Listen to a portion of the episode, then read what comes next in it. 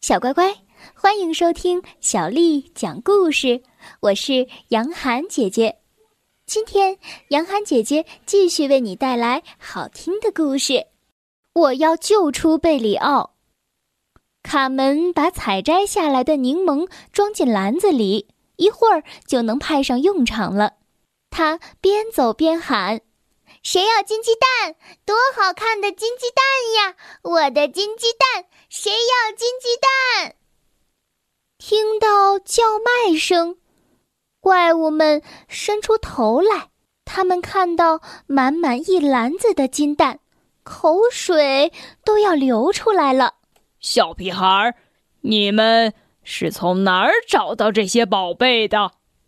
瓮声怪物贪婪地问：“这是我的鸡蛋。”卡门机智地说：“我是产金蛋的鸡，每隔几天我就会下一个金蛋。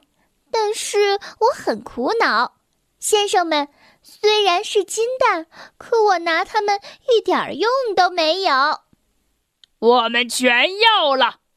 怪物们边说边把手伸过去抢金蛋。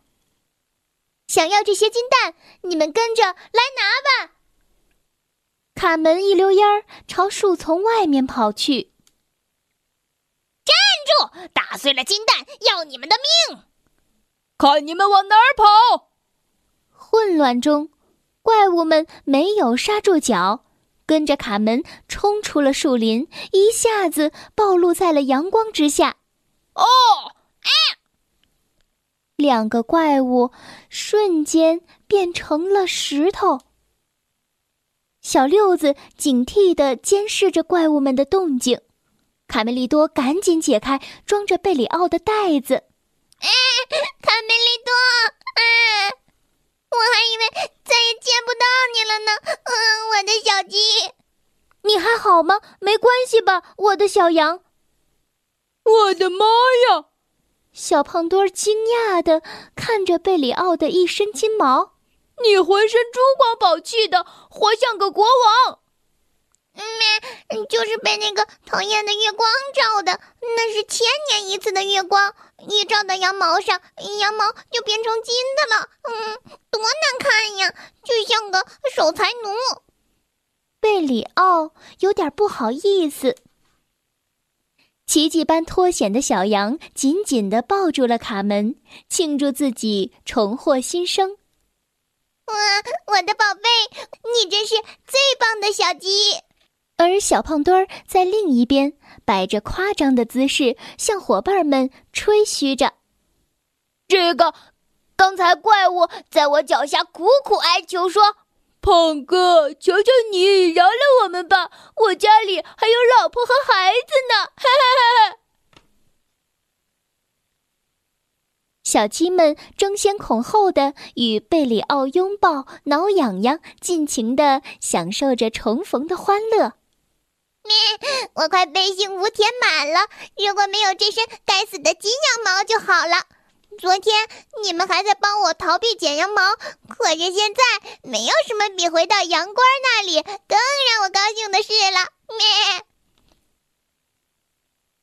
傍晚，在农场里，剪呀剪羊毛，小乖乖不要跑，我剪呀剪呀剪呀剪，一个个光屁股，真难看呀，真难看。至于皮克和尼克。他们被国王的牙签匠把身上的刺都拔光了，尴尬的逃出了凡尔赛宫。月光下，我们发誓永远都是好朋友。嗯，贝里奥，我保证，如果哪天我们不再是好朋友，那一定是 我死了。好长一段时间的沉默之后，贝里奥的脑子里突然蹦出了一个问题。嗯，不知道那些羊毛啊，那些金色的羊毛，嗯，都用来干什么了呢？在凡尔赛宫，谢谢你，我的羊倌，它让我觉得优雅极了。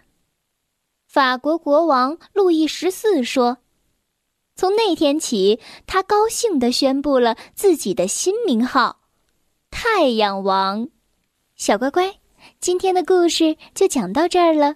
如果你想听到更多的中文或者是英文的原版故事，欢迎添加小丽的微信公众账号“爱读童书妈妈小丽”。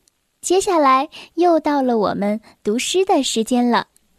今天为你读的这首诗是杜牧写的《江南春》。《江南春》，杜牧。千里莺啼绿映红，水村山郭酒旗风。南朝四百八十寺，多少楼台烟雨中。《江南春》，杜牧。千里莺啼绿映红，水村山郭酒旗风。南朝四百八十寺，多少楼台。烟雨中，《江南春》杜牧。千里莺啼绿映红，水村山郭酒旗风。